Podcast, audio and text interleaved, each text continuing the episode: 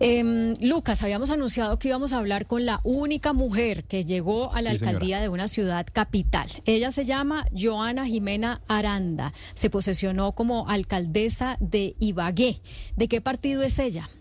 Sí, señora. Recordemos, llega entonces como la única alcaldesa a capital de departamento. Solo va a haber también seis gobernadoras.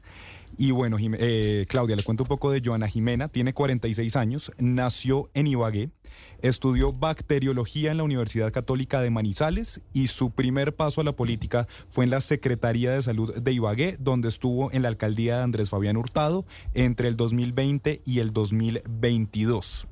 La candidatura estuvo un poco enredada por cuenta de una supuesta doble militancia porque no habría renunciado a tiempo al Partido Conservador, cosa que finalmente el CNE desestimó y se presenta por una coalición que se llamaba Ibagué para Todos. Tenía el aval principal del Centro Democrático, también estaba Cambio Radical, estaba el partido de la U, estaba Colombia Justa Libres y estaba el partido ADA. Finalmente el 29 de octubre gana la alcaldía de Ibagué con el 31.44% de los votos que representa 74.889 y el segundo, que era Jorge Bolívar Torres del Partido Conservador, su anterior partido, tuvo el 29.5% de los votos. Muchas gracias, Lucas. Alcaldesa de Ibagué, Joana Aranda, bienvenida a Mañanas Blue. Claudia, muy buenos días para usted, para Lucas, para todos los oyentes. Muchísimas gracias por este espacio y bueno, aquí haciendo honor a todas las ibaguereñas y tolimenses que confiaron en esta mujer y por supuesto todos los hombres. Le quiero contar que eh, eh, tuvimos una campaña con muchos matices, enamoramos el corazón de los niños y muchos de los ibaguereños nos decían, los niños hicieron que votáramos por Joana Aranda. Así que fue una campaña basada también en, en llevar un mensaje de esperanza, y unidad. Le ganamos a una maquinaria que por muchos años ha tenido el poder en la ciudad y bueno, muy contenta de recibir el cariño de los ibaguereños. Bueno, pues la hemos llamado porque, como hemos dicho, usted es la única mujer elegida como alcaldesa de Ciudad Capital. Y en escenarios donde se reúnen todos los alcaldes de ciudades capitales, pues usted va a ser eh, la única entre muchísimos hombres. Quisiera eh, preguntarle si ya se ya han tenido, porque creo que sí tuvieron unas reuniones previas después de la jornada electoral, em, que en esas en esas reuniones eh, el hecho de ser usted única mujer y además primera mujer alcaldesa de, su ciudad, ¿qué implicaciones ha tenido o se ha sentido completamente cómoda? muy cómoda. Claudia, quiero contarte que los alcaldes han sido generosos con, con Joana Aranda, han tenido también la disponibilidad de sentarse, en darme consejos. Ahí tenemos alcaldes que tienen amplia experiencia, como Char, como eh, Federico Gutiérrez. He sido muy, muy acogida por ellos y, bueno, creo que eso también nos permite eh, enriquecernos, enriquecer nuestro ejercicio. Ya hemos tenido varios espacios en los que hemos aportado y ellos también nos han aportado en este ejercicio del gobierno y bueno, construyendo con todos los de Azocapitales una ruta para eh, que estos cuatro años sean muy exitosos. A propósito de construir esa ruta y de que usted representa una coalición de partidos que no son afines al gobierno nacional, ¿cuál es o cuál va a ser su estrategia para poder tener eh, llegada al gobierno, dado que este gobierno pues ha sido, digamos, claro en, en tener a, como preferencia por trabajar con los alcaldes y con los gobernadores que son afines ideológica y políticamente?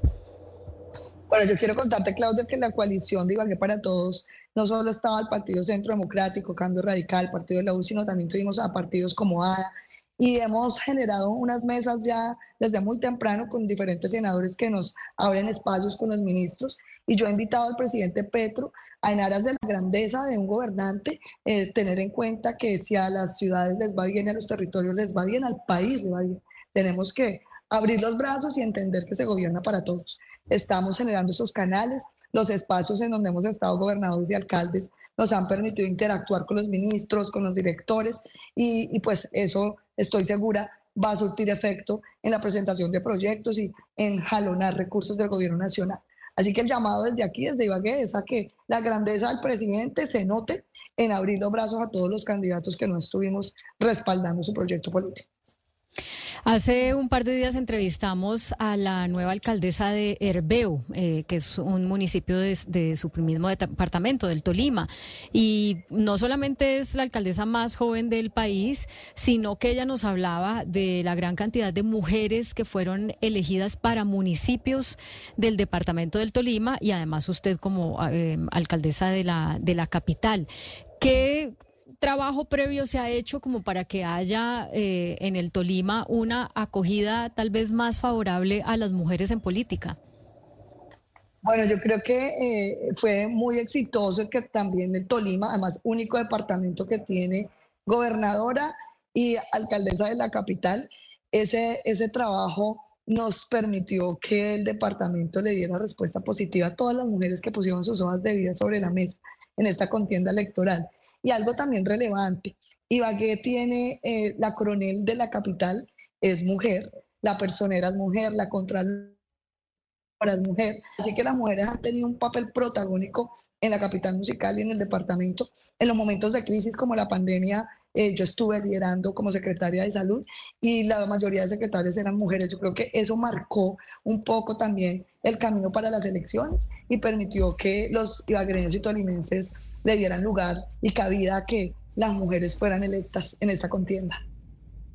Alcaldesa Aranda, hubo una denuncia de un diputado del Partido Verde, el señor eh, Renzo García, que él eh, dijo que, que, pues, y, lo puso públicamente en la red X, le voy a decir eh, que ante las graves denuncias y, pues que habían hecho, solicitó a la Fiscalía General de la Nación que investigara de manera inmediata al alcalde de Ibagué, Andrés Hurtado, y a usted como candidata por presuntos financiamientos del Clan del Golfo.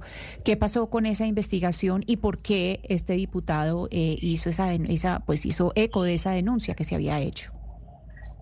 Bueno, yo quiero contarles que eh, en la contienda electoral éramos nueve candidatos, ocho hombres y la única mujer, y sí sentí que todas estas prácticas indecorosas, además de cizañas, de mentiras, eh, pues prevalecieron en, en, torno a la campaña.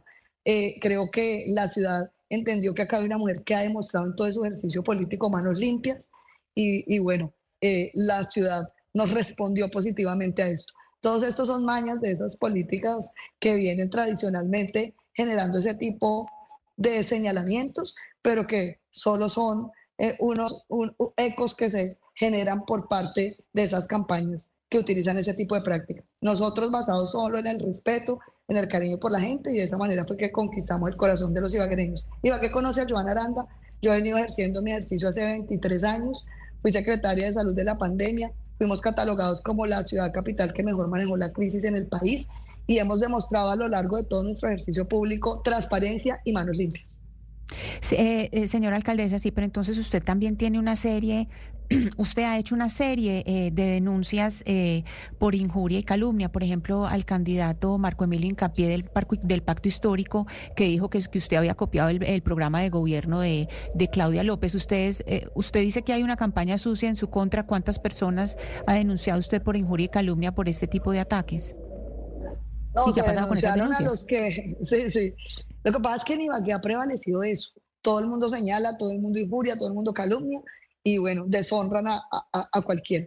Joana Aranda es una mujer que la ciudad conoce y por eso en el momento en que se dieron esos ataques tan bajos, yo me de inmediato con mi equipo jurídico llegué a la fiscalía a presentar las denuncias. Se denunció a Marco Emilio Incapié porque continuamente estaba generando eh, esas injurias, esas calumnias de manera muy deshonrosa y muy, muy baja en los diferentes escenarios.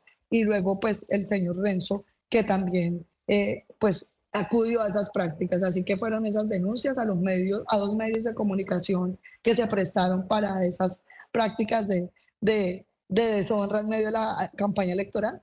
Pero creo que aquí también fue un mensaje, ¿no? Un llamado a que el ejercicio público se tiene que hacer con decencia, con respeto, con claridad absoluta eh, y sobre todo con respeto a la gente no es injuriando, no es calumniando, si, si están las injurias las calumnias, las evidencias y que se presenten ante, los, ante la fiscalía y los entes encargados de hacer las respectivas investigaciones. Pero no es levantando la mano para deshonrar a cualquiera. Creo que es una manera también de demostrarle a la ciudad que necesitamos que se respete este ejercicio y sobre todo que se respete a las mujeres. La campaña fue muy difícil, Claudia y, y Ana Cristina.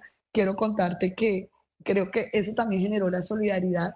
Eh, nos atacaban en los debates de manera muy baja. Yo nunca había hecho política, este es mi primer ejercicio, así que pues ellos pensaban que no iba a tener la capacidad de defenderme y por el contrario aquí se encontraron con una mujer de carácter para defender sus posiciones y defender sus principios.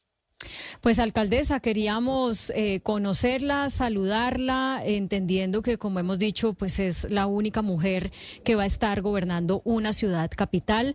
Y por último, pues cuáles son sus planes para la ciudad, sus tres prioridades. Bueno, Ibagué tiene grandes retos. El primero de ellos es la seguridad de la ciudad, movilidad. Tenemos retos enormes en movilidad, en infraestructura y por supuesto en empleo y en emprendimiento. Queremos que Ibagué se convierta en la segunda casa de los colombianos, una ciudad ubicada en el corazón de este país, donde tenemos grandes ventajas comparativas, un clima maravilloso y mucha riqueza en su suelo, en su zona rural. Así que una Ibagué destino, una Ibagué destino cultura, destino deporte y destino eventos musicales. Ibagué capital musical, se nos va a notar que ese apellido está en las venas de cada uno de los ciudadanos. Bueno, una apuesta fuerte por el turismo. Muchas gracias. Es Joana Aranda, la alcaldesa de Ibagué.